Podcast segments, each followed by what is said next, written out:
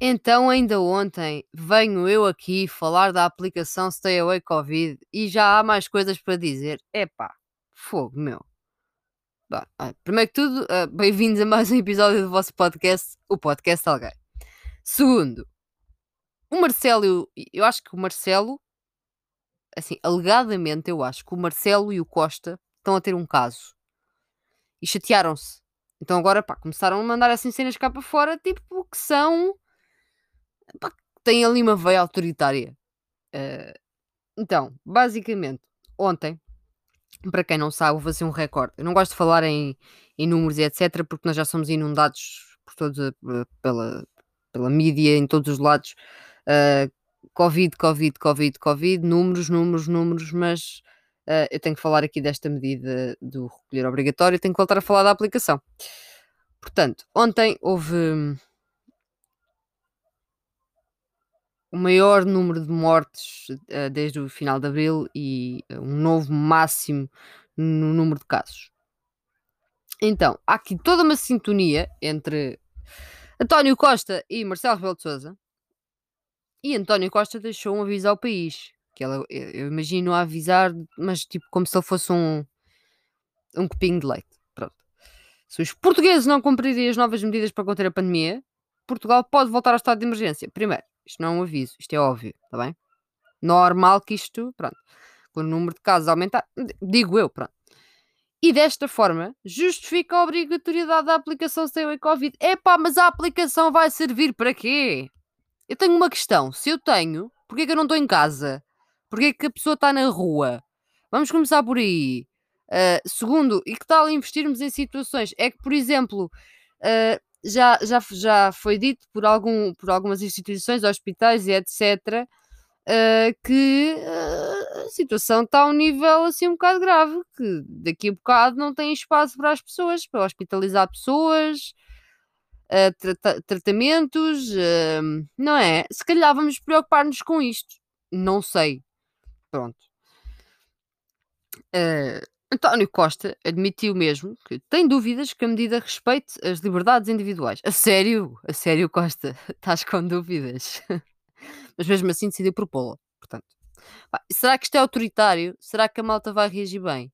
É pá, se calhar não. Eu, eu, também não ia curtir. Pá, mas olha, manda lá para fora. A gente, eh, pronto, eles vão um bocado para o Twitter revoltar-se e tal. Pode ser que não haja assim, tipo, uma revolução. Pode ser que fique tudo bem. Pode ser que eles tenham medo ou assim. Pronto não temos. Costa, desculpa, informar. Se fosse a ti, andava devagarinho. E olhava assim, ambos, ambos os lados, quando fosse passar a passadeira, mas assim 10 vezes, que é para. Ainda, ainda te acontece alguma coisa, mano. Estou-te só a proteger, estás a ver? Pronto. Um... A DGS anunciou um reforço das equipas de enfermagem. Sim, DGS, já ninguém confia em ti. Ok? E depois dizem ainda, ainda vêm dizer, ainda vêm dizer que a taxa de ocupação nos hospitais ronda aos 70%. O caraças, o caraças, ronda aos 70%. Vão mandar dados falsos para o raio que vos parta. Sim, são 9 da manhã e eu estou revoltada, portanto, olha, temos pena. Uh, mas, calma. Calma. Uh, que está tudo a 70% e não sei o quê, mas temos o exemplo do Amador a Sintra que está a funcionar quase no limite. Não deve estar a funcionar já acima do limite. Uh, ah, melhor, na unidade de cuidados intensivos só há duas camas. Ah, ok. Ah, tá bom.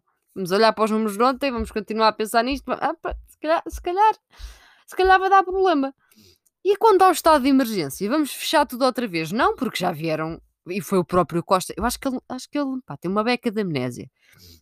Foi o próprio Costa que veio dizer que não se podia voltar a fechar as cenas uh, porque íamos a dar cabo da economia. O país precisa de pá, continuar assim a funcionar, nem que seja desta forma estranha, mas não, não podemos parar as coisas outra vez. Não há condições para isso.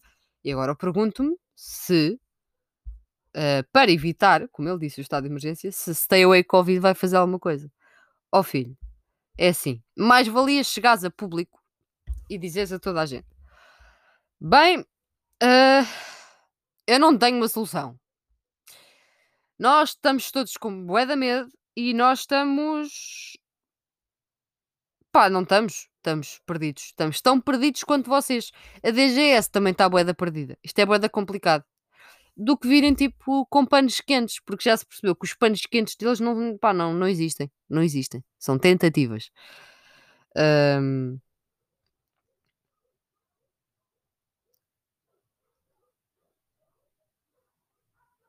Fiz um silêncio grande porque queria, eu queria me rir, mas sinto mal a rir-me porque este assunto, este assunto é sério. Ah, depois também há, também há jornais ah, falar sobre o facto do governo mobilizar todas as forças de segurança para controlar a aplicação. Como eu falei ontem, a situação da aplicação. Quem não ouviu o episódio de ontem vai ouvir. Ahm, meus meninos, e que tal? Epá, é assim, eu ainda nem concluí a licenciatura. E eu só tenho 21 anos. Mas eu, hã, eu mobilizava as autoridades todas para irem averiguar os estabelecimentos, se cumprem ou não as regras, verificar bem a história dos ajuntamentos, porque na realidade ninguém quer saber pão disso. Ahm, e se calhar, em vez de andarmos a encostar putos à parede para lhes tirar 5 paus do bolso, se é que me entendem, se calhar vamos ver se o café ali do Zé Manel, pá, o que é que se passa lá dentro? Porque estão lá 40 pessoas e aquilo tem um metro quadrado e estão todos a papar nights e, a, tipo a beber cerveja na rua como se nada fosse, sem máscaras, já tudo na boa, tipo, falta só pegarem-se ao colo uns aos outros e às vezes estão-se a pegar ao colo uns aos outros. Mas não, peraí, bora ver as aplicações, mano, bora ver as aplicações. Yeah. Uh, yeah, yeah. Isso, isso, yeah. Pá, não, não é? Não, porque se há regras definidas, por exemplo, para estabelecimentos, é isso que tem que ser verificado em primeira mão, digo eu. Porque é aí que as pessoas se juntam, as pessoas vão ao café, as pessoas já estão a ir a restaurantes, as pessoas estão a ir ao shopping.